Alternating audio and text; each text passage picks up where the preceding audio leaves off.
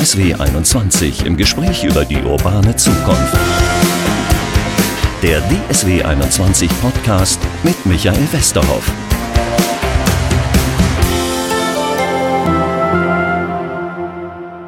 Herzlich willkommen zu unserem Podcast. Ja, die Branche, in der wir heute unterwegs sind, die ist für mich glaube ich, die analogste, die es überhaupt gibt. Vor 500 Jahren hast du einen Handwerker bestellt und hast gehofft, dass er kommt. Und heute bestellst du immer noch einen Handwerker und hoffst, dass er kommt. Digital ist da relativ wenig dran. Bei mir ist heute ein Gast, der möchte genau das ändern. Mirko Grübel von meister.de, der im Übrigen ähm, kein Handwerker ist, oder? Absolut nicht. War ich nie. Äh, und ich bin nicht wirklich großartig bekannt geworden, dass ich bei anderen Freunden handwerkliche Leistungen vollbracht habe. Das heißt, ähm, wenn ich Bodenbeläge bei Ihnen bestelle, ähm, besteht nicht die Gefahr, dass Sie sie verlegen? Äh, genau, die Gefahr besteht zum Glück nicht. Äh, die, äh, die Positivgefahr ist, ist, dass ich mir als Kunden, Kunde Gedanken gemacht habe, wie man das am ehesten beauftragen möchte. Aber ich selbst bin hier falsch am Platz, wenn ich den Boden selber lege. Aber die Einschätzung ist nicht falsch, oder? Wenn ich sage, es gibt kaum eine analogere Branche als das Handwerk? Es beginnt irgendwo beim Kunden, der sagt, ich möchte eine Wand tapeziert haben oder ich möchte renovieren. Äh, dann wird ein Handwerker gesucht, dann wird er gefragt, dann kriegt der Kunde einen Preis und irgendwann wird geleistet. Äh, ob das jetzt per Fax, per Telefon oder am Schützenfest angebahnt wurde, da gibt es nicht viele Unterschiede zu damals. Sie möchten jetzt äh, diese Branche digitaler machen. Ist das Zufall oder ist es kein Zufall, dass Sie nicht aus dem Handwerk kommen? Also wenn ich rausschaue in die anderen Branchen, wo wir da schon andere Bewegungen erleben können, dann stellt sich da schon so ein Trend dar, dass die Revolution oder die starke Evolution nicht unbedingt von den Markt- oder Branchenteilnehmern kommt. Also äh, deswegen bin ich da jetzt erstmal ein klassischer Vertreter der Nicht-Marktteilnehmer, die äh, hier was neu machen will. Und ich glaube, das ist ganz logisch, dass man vom Kunden her denkt. Und der muss ja nicht unbedingt Handwerker sein. Das ist wahr. Äh, ja, was ist digital am Handwerk heutzutage? Ich meine, Anstreichen wird wahrscheinlich nie digital werden. Ja, ich habe gestern noch einen Aufkleber auf einem Handwerkerauto gesehen, äh, das Internet streicht nicht die Wand, so ungefähr war ja. das. Ne? Äh, das ist ja richtig. Und genau das ist auch überhaupt gar kein Anspruch. Es geht nicht darum, dass das Internet die Wand streicht. Es geht darum, dass wir heute erkennen müssen, wie Bedarf beim Kunden entsteht und wer der Kunde ist. Und der Kunde ist, ich habe Kinder, die sind 17 und 20, das sind Leute, die digital aufgewachsen sind. Äh, die finden das komisch, wenn sie gefragt werden, haben sie noch einen Fax? Äh, und äh, nicht nur die Anbahnung, auch überhaupt die Art, wie angebahnt wird. Das sind einfach Dinge, wo heute die Kunden in anderen Branchen verwöhnt sind von technologisch gestützten Anbahnungen oder auch äh, Umsetzungen. Äh, und deswegen interessiert es den Kunden nicht, dass der Pinsel nicht digital geschwungen wird. Der, den geht, der interessiert sich für Convenience, also für Bequemlichkeit in der Umsetzung. Das ist auch der Punkt, wo Sie ansetzen. Wenn ich überlege, Handwerk und digital anstreichen, naja, wir reden auch über automatisiertes Fahren. Gibt es auch eine Diskussion über automatisiertes Streichen? Ähm, also das sehe ich noch nicht, dass jetzt die, die Streichprozesse oder überhaupt handwerkliche Prozesse jetzt total automatisch ablaufen. Es gibt aber schon natürlich Projekte, wo ganze Häuser digital gedruckt werden. Äh, das sind natürlich auch Entwicklungen, äh, die man jetzt auch als Handwerk äh, mindestens mal sieht und sich auch mal anschauen sollte. Aber da geht es immer dann eher um die Leistungserbringung. Oder ich schicke eine Drohne nach oben und habe das Dach vermessen. Oder ja, eben Digitaldruck, ich habe ein Bauteil nachgedruckt. Das sind alles Einzelstücke. Aber es gibt so ein schönes Bild vom Strategieelefanten, habe ich früher in meinem Studium gelernt. Wenn ich Strategie verstehen will und mir einen Elefanten anschaue und den den Fuß anfasse und blind bin, dann sehe ich halt nur, ja, das könnte ein Baum sein. Oder ich fasse den Schwanz an und mhm. denke, das ist eine Schlange. Aber Digitalisierung ist nicht der Fuß oder der, der Schwanz. Digitalisierung ist ein ganz, ganz Konstrukt. Das ist nicht 3D-Print, das ist keine Drohne. Das ist eine komplette Welt, die einmal komplett neu erfunden wird. Und das kann ein Handwerksbetrieb alleine nicht machen.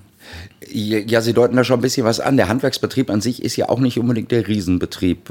Ist das vielleicht ein Grund dafür, wenn ich eine Drei-Mann-Bude habe, äh, habe ich vermutlich wenig Kapazitäten, um noch über Digitalisierung nachzudenken. Ja, das ist strukturimmanent. Ich glaube, so kann man das sagen. Also wenn wir jetzt mal 40.000 Malerbetriebe in Deutschland annehmen, dann haben wir nicht 40.000 Chief Digital Officers, die sich überlegen, wie eine Customer Journey funktioniert und eine Seite und Google befeuert wird. Das sind alles Dinge, da muss man auch nicht Ahnung von haben. Wenn man einen Fünf-Mann-Betrieb hat, was so grober Daumen die Größenordnung ist, die wir in Deutschland finden. Also die durchschnittliche Anzahl ist so groß von, von Mitarbeitern.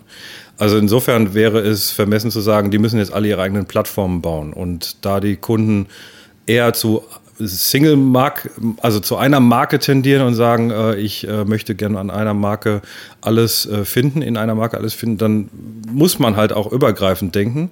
Äh, und deswegen äh, sollte man schauen, wo gibt es heute vielleicht auch schon Vernetzungen, die man nutzen kann. Ansonsten bilden die sich jetzt und genau sowas machen wir.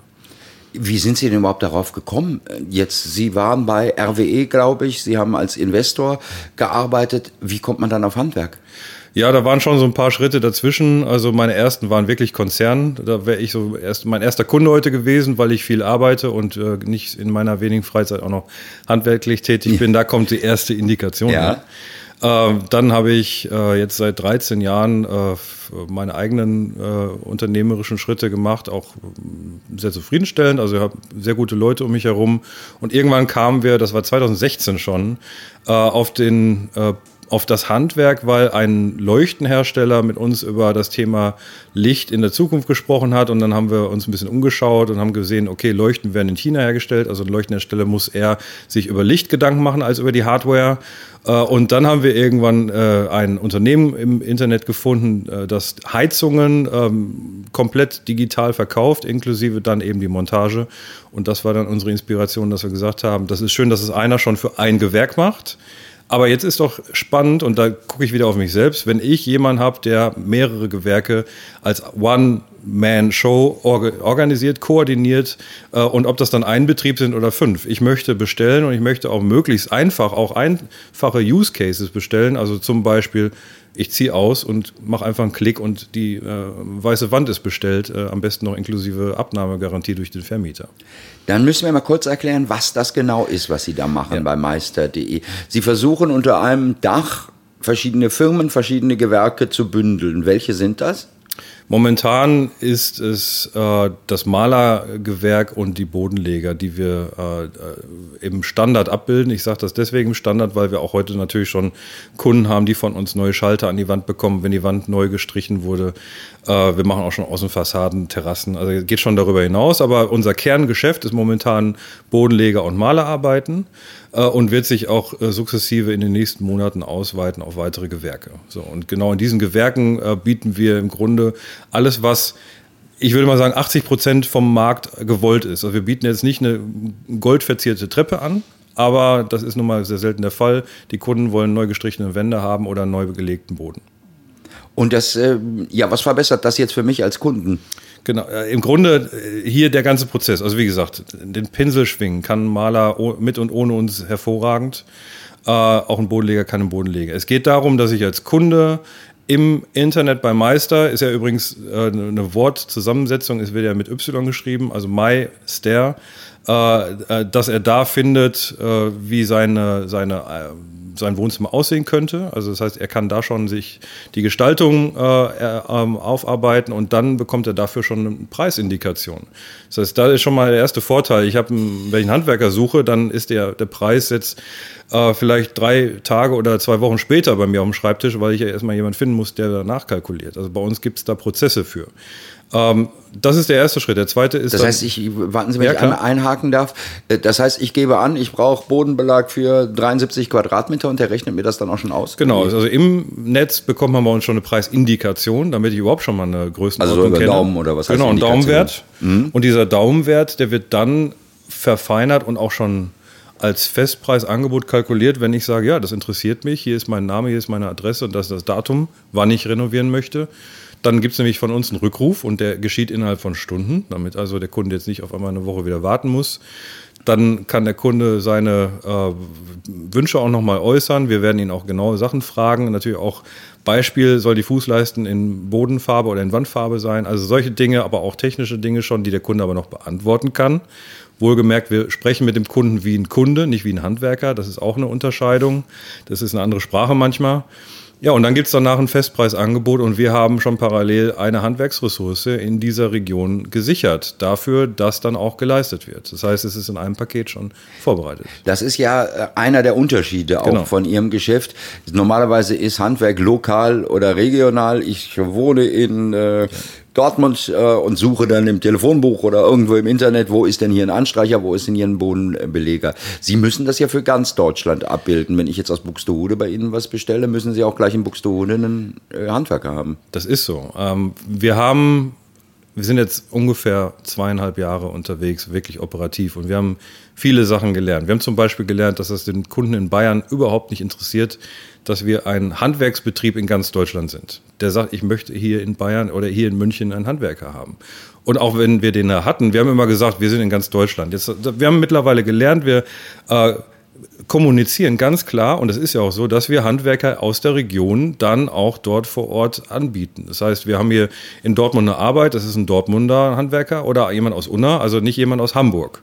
So, das heißt, äh, unser Netz ist immer regional. Wir sind in, äh, bis auf Stuttgart in allen großen deutschen Städten unterwegs, aber auch nicht nur in großen, großen deutschen Städten. Wir sind auch in Göttingen, also mittelgroß oder Münster äh, und weiten halt so immer fokussiert auf die Region unser Handwerker-Netzwerk aus. Und wenn jetzt in Göttingen jemand kommt und sagt, ich hätte gern was, dann sprechen wir mit unseren Handwerkern vor Ort, dass da ein Auftrag ansteht und dann ist die Ressource erstmal geblockt.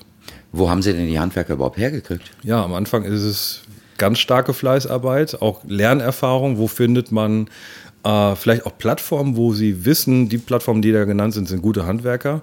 Aber das reicht natürlich nicht. Wir haben unseren eigenen Prozess, in dem wir einen Handwerker bewerten äh, und auch verstehen und erkennen, das ist ein guter. Aber es ist am Anfang erstmal Ansprache gewesen, direkte Ansprache. Wir reden heute von ungefähr 350 Köpfen.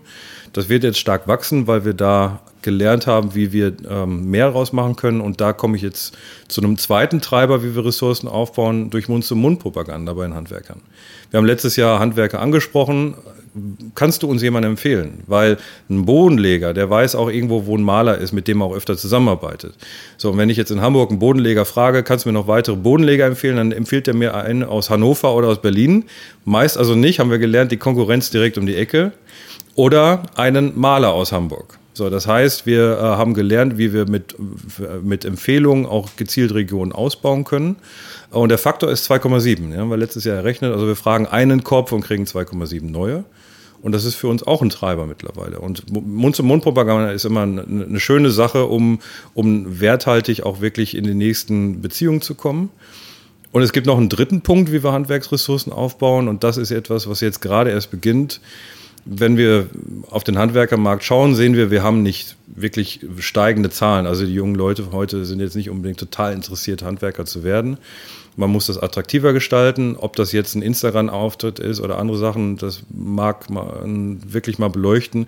Es geht eher darum, dass, die dass das Gewerk spannend ist und wir haben gesagt, wir haben ja, wir haben Leute äh, in unserem Netzwerk, die angestellt sind und äh, kennen auch Leute irgendwo über auch Handwerkskammern und andere Veranstaltungen und bieten an, einen gründungswilligen Handwerker sich selbstständig zu machen mit Meister.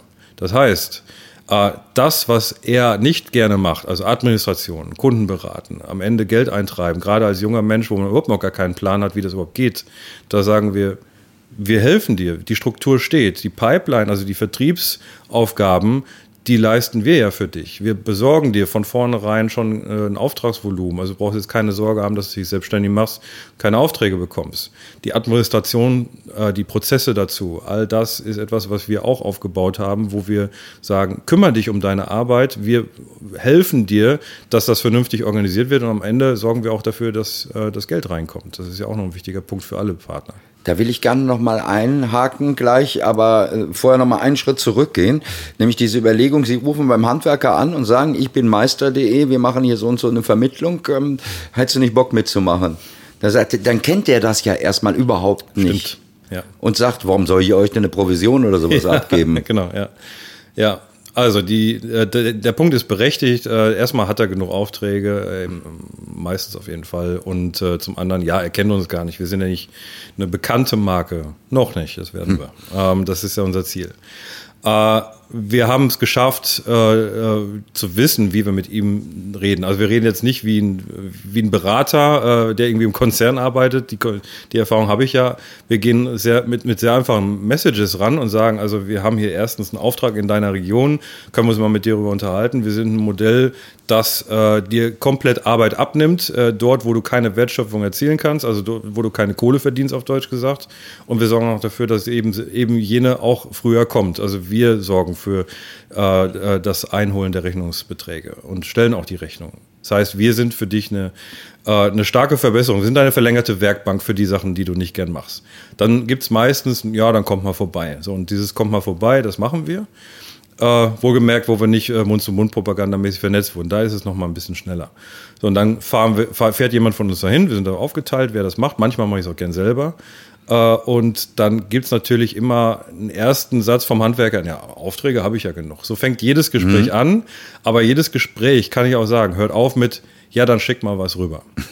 So, und das ist dann einfach unser erster Schritt. Wir geben ein erstes kleines Projekt, nachdem wir den Handwerksbetrieb aus, in unseren Strukturen geprüft haben, ob wir mit dem zusammenarbeiten wollen. Dann gibt es einen ersten Auftrag und dann sieht er, Mensch, das ist echt äh, eine Truppe, die weiß, was sie macht. Und das ist dem Handwerker wichtig. Er will ja nicht eine Baustelle vorfinden, wo wir äh, total unerfahren gesagt haben, ja, also äh, der Handwerker richtet schon, wir haben unsere Aufgaben da. Wir sollen schon qualifiziert die Baustelle vorbereiten, wichtige Fragen klären äh, und, und das ist nur ein Punkt, da kommen wir auch noch wahrscheinlich drauf, und wir sorgen auch dafür, dass das Hauptmaterial schon bei der Baustelle ist. Also wir helfen ihm auch noch äh, logistisch da Verbesserungen zu erleben. Ich packe mal ganz tief in meine Vorurteilskiste rein. Äh, sorgen Sie auch dafür, dass er pünktlich zum abgesprochenen Termin kommt? ja, das ist ein Punkt, den natürlich der Kunde erstmal will, vor allem. Der, äh, der ärgert sich, wenn er hört, wir kommen um 8 und dann sind sie um 10 Uhr da oder wir kriegen um 10 Uhr eine Nachricht. Ähm, es sind alles Menschen. Und das, was wir machen hier, äh, ist System, so, so, weit systemgesteuert, dass wir es vorankündigen. Auch übrigens dem Handwerker natürlich nochmal sagen, du weißt ja, morgen ist die Baustelle oder nächste Woche. Das heißt, es ist viel stärker gestützt und auch viel stärker hilfreich da, wo vielleicht mal menschliches Versagen dazu führt, dass was doch nicht funktioniert. Weil, wenn ein Handwerker im Stau stecken bleibt, äh, wird kein Kunde Amok laufen, aber er weiß, dass drumherum Stau ist. Also es geht eher darum, dass die ganz groben Schnitzer nicht passieren und das kriegen wir gut hin. Und wenn mal ein Schnitzer passiert, aber das ist dann eher bei uns in Erfahrung nicht das Pünktlichsein, das klappt gut, das ist dann eher, dass vielleicht ein Handwerksmann da doch keinen tollen Tag hatte, dann meldet sich der Kunde bei uns und das Schöne ist für ihn, er weiß, da gibt es so eine Marke zwischen mir und dem Handwerker, die sorgt dafür, dass das vernünftig läuft. Also ich bin nicht zufrieden, die Meisterleute sollen das jetzt bitte wieder in Ordnung bringen und dann bringen wir das in Ordnung und deswegen äh, sind wir für den Kunden auch ein Erfolgsversprechen. Bei diesen digitalen Umgestaltungsprozessen gibt es dann ja häufig auch mal Zoff mit den Verbänden. Ich sag mal, ein Uber hat zwar Fahrer für seine Taxis äh, gefunden, hat danach aber gleich einen Aufstand bekommen vom Taxiverband. Ähm, wie ist denn Ihr Verhältnis zur Handwerkskammer und zu den traditionellen Handwerkern? Ja, also ich würde tatsächlich ähm, ein bisschen wegrudern von Uber, weil ich, wenn ich das richtig erkenne, Uber als äh, Modell sehe, wo auch neue Player ins Geschäft kommen. Also einfach mhm, auch Fahrer, stimmt. die es dann machen. Ja. Ich habe lange in Prag gelebt, da waren es eben nicht die Taxifahrer. Mhm. Äh, das ist schon mal eine Unterscheidung. Wir nehmen ja genau die Handwerker mit an die Hand äh, und bauen ja nicht eigene auf. Das ist also schon mal ein Vorteil, wo auch die Handwerkskammern oder andere Verbände, gibt ja noch andere äh, Organisationen, Handwerkerschaften etc., ganz genau drauf schauen. Aber das haben wir uns auch ganz genau vorher angeschaut. Und unsere Rechnung war, wenn wir eigene Handwerker aufbauen, dann machen wir Konkurrenz zu der Ressource, die wir sowieso am Markt kaum haben. Und wir haben gesagt, wir wollen ja die Digitalisierung eher unterstützen und die ganzen 40, 50, 100.000 Betriebe, da mitnehmen und da ihnen da helfen, wo sie auch in einer Zeit, wo die Konjunktur nicht mehr so doll ist, nah am Kunden sind. Und deswegen, äh, ich kann sagen aus der Erfahrung, wir haben ja hier eine Handwerkskammer direkt vor der Tür. Ganz am Anfang haben die uns, glaube ich, erstmal gar nicht so wahrgenommen. Dann gab es mal irgendwann Presse und dann wurde gesagt, ja, wissen wir nicht genau. Aber ich kann auch sagen, mittlerweile, wir waren dieses Jahr äh, zweimal in sehr engen Kontakt. Einmal habe ich einen Präsidenten besucht und das war ein tolles Gespräch äh, auch mit gleichen Ansichten, wie das Handwerk sich verändern soll. Und jetzt war der Tag des digitalen Handwerks und wir waren vorne mit dabei quasi. Und äh, wir nehmen wahr, dass die Handwerkskammern da ganz genau drauf schauen. Ist das jetzt ein Modell für oder gegen uns oder äh, zumindest mal für uns oder Konkurrenz? Und wir sind auf der Für uns Seite. Ich überlege gerade, wenn die gucken sich jetzt äh, ihr Modell an, könnte da die Gefahr bestehen, dass die Handwerkskammern sagen, so was starten wir selber? Also ich würde mir natürlich wünschen sogar, dass äh, Bewegung in die Richtung passiert. Wenn Sie sich aber unsere, unser Modell anschauen, dann bedeutet das, dass wir ja für alle Handwerksbetriebe, mit denen wir arbeiten, nicht je Handwerksbetrieb eine eigene Kalkulation machen. Wir fragen auch nicht, kannst du mal kalkulieren? Wir sind ja die, die kalkulieren mhm. und das Projekt koordinieren und so weiter. Und das geht bei weitem über den, den Auftrag einer Handwerkskammer hinaus. Auch deswegen, äh, weil die Handwerkskammer ja im Grunde alles, alle Schäfchen im Handwerkskammerbezirk äh, irgendwo äh, unterstützen soll. Und wir sind ja jetzt ein Modell, wo die Handwerksbetriebe, die wir jetzt an Bord haben, hier für Dortmund mal wegen ein Bruchteil von der ganzen Menge sind. Wir sind natürlich happy, wenn so viele wie möglich kommen, aber wir sind ja eben nicht so ein gemeinschaftliches Modell, sondern wir sind einfach ein Medium, wie man im Markt Geschäft macht. Äh, und äh, dieses Medium werden sich einige Handwerksbetriebe äh, aneignen und manche sagen vielleicht auch, ist gar nicht meins, weil ich mache nur ganz, ganz spezielle Sachen. Das ist ja auch das, was gar nicht in unser Geschäftsmodell gehört. Wir machen eben die, den Großteil des Markts, aber nicht die ganzen künstlerischen Aufgaben, um es mal auf den Punkt zu bringen. Und deswegen sind wir, bin ich jetzt nicht in der Meinung, dass die Handwerkskammern unser Modell nacharbeiten. Das heißt, Sie machen hauptsächlich Privatkundenmodelle oder wenn bei Ihnen eine Firma anruft, würden Sie das auch machen? Wir machen mittlerweile beides, genau. Also zu Beginn war es der Privatkunde, den wir ähm, bei einer, weiß ich, äh, Renovierung, ich ziehe aus 30 Quadratmeter in Hamburg, äh, kostet 350 Euro, einmal die Wände weiß. Also ganz kleine Aufgaben bis hin zu fünf-, sechsstelligen Beträgen im Privatkundenbereich, wo richtig große äh, Renovierungen anstehen und seit 2019 auch mit Geschäftskunden. Und die sind momentan vorwiegend aus dem Bereich Immobilienwirtschaft. Also das ist ein Makler, der zwischen Wohnung ist abgenommen und Wohnung ist vermietet, die Wohnung schöner macht, damit er noch mal ein paar Euro mehr für die Miete ähm, auch verlangen kann. Das Modell haben wir in Hamburg mit einem Makler. Das ist übrigens ein Digitalmakler, also das ist auch wieder eine neue Branche. Das ist nicht die Immobilienwirtschaft, das ist die PropTech-Wirtschaft, also Digital äh, Real Estate quasi. Äh, immer diese englischen Begriffe, das ist leider ein bisschen systemimmanent bei den neuen Geschäftsmodellen. Ähm, oder eben auch klassische Immobilienentwickler und Verwalter, äh, die dann, also auch bekannte Namen, große Konzerne, mit denen wir jetzt beginnen zusammenzuarbeiten, die sagen, in Frankfurt möchte ich nicht 100 Handwerksbetriebe als Partner koordinieren.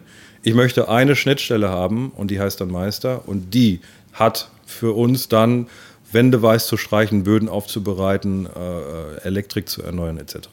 Ich überlege die ganze Zeit einen Vergleichsbegriff für das, was Sie machen. Na, Amazon das Handwerk auch nicht richtig, oder? Ja, da, äh, das hört sich immer schön an, haben wir auch schon ein paar Mal bemüht, solche Vergleiche, aber es ist so, Amazon ist natürlich äh, stark gekommen über e- E-Commerce, macht aber eben auch heute mehr.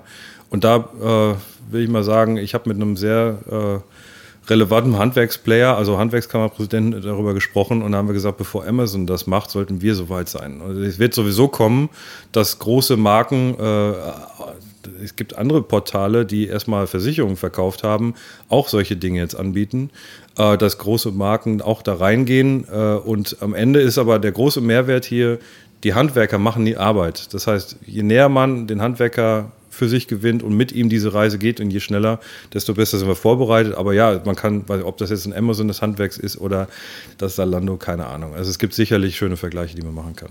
Jetzt haben wir eine besondere Situation, glaube ich, in Deutschland, was das Handwerk anbetrifft, ähm, nämlich diese kleinteilige Struktur. Ich äh, gehe davon aus, das ist um, nicht unbedingt im Ausland so, ohne das Handwerk in den USA zu kennen. Mal davon abgesehen, dass es da auch kein Meister und kein Gesellen und solche ja. Sachen gibt.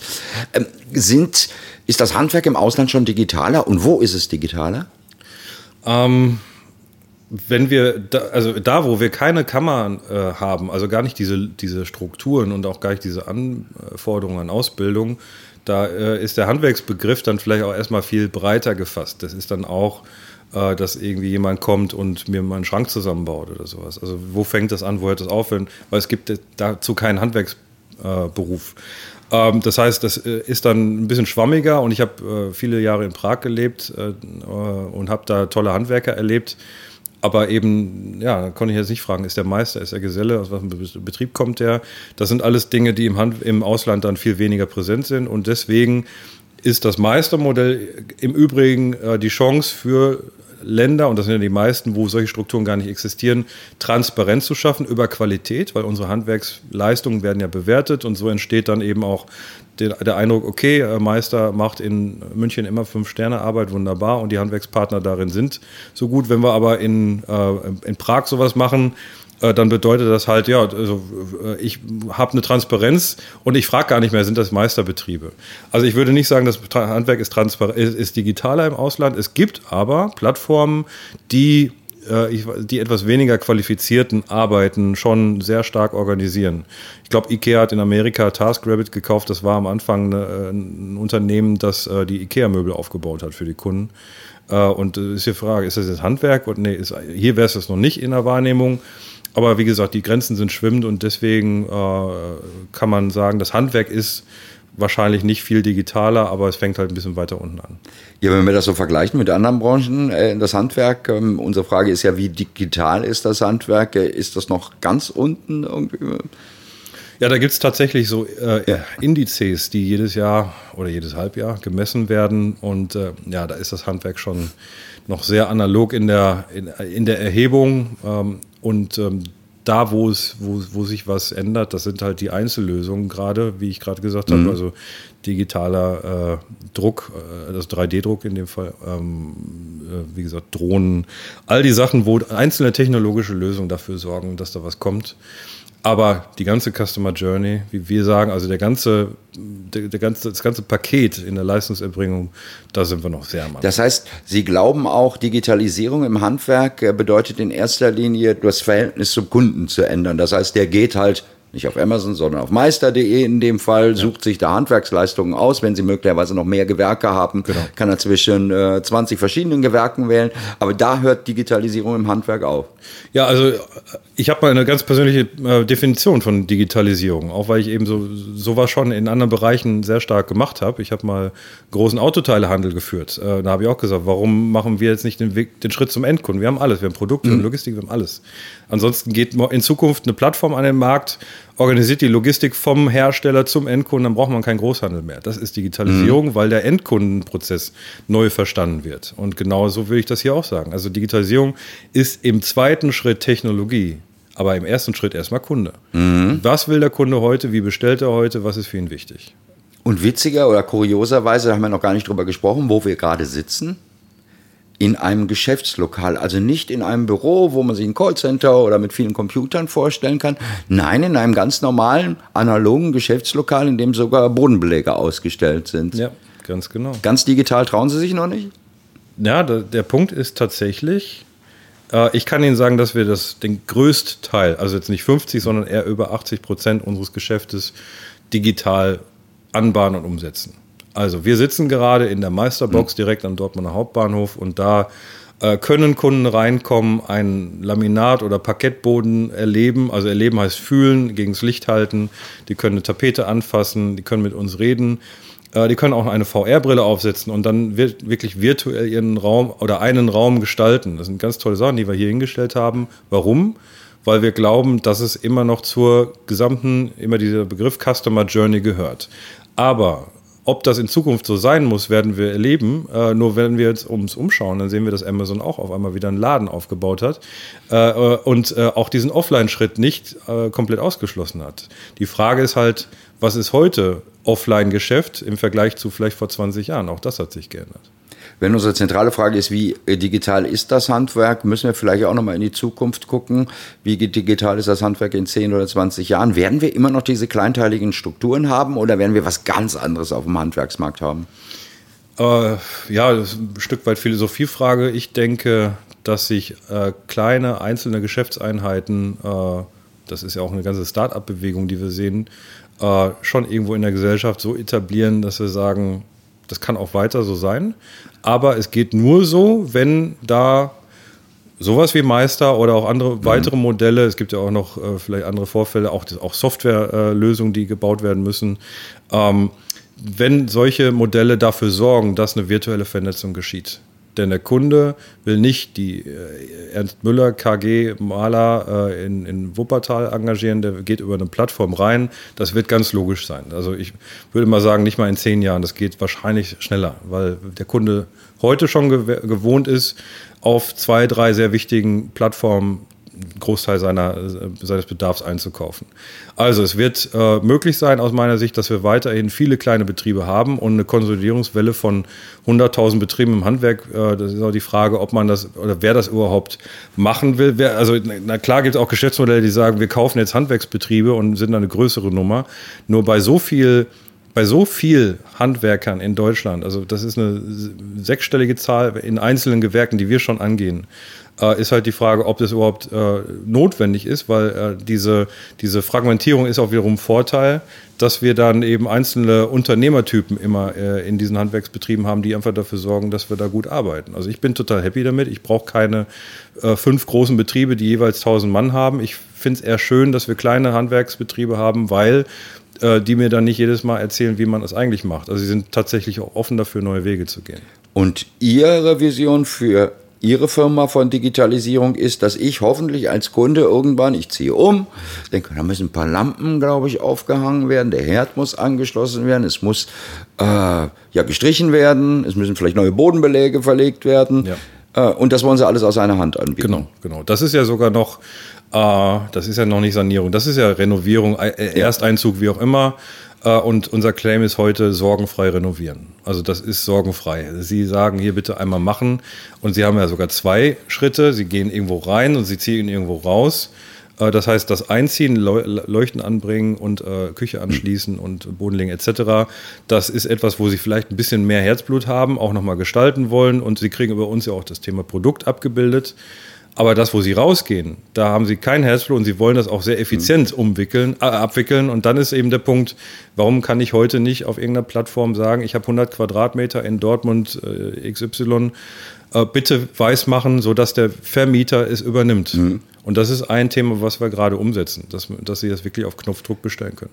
Mirko Grübel, herzlichen Dank. Ich amüsiere mich noch ein bisschen über die Wortkombination von sorgenfrei und Handwerk. Ich glaube, die hat nicht unbedingt jeder Endkunde, wenn er sich einen Handwerker bestellt. Aber wenn man es bei Ihnen hat, umso besser. Klasse. Herzlichen Dank, dass wir mit Ihnen ein bisschen sprechen konnten über die Digitalisierung des Handwerks. Vielen Dank.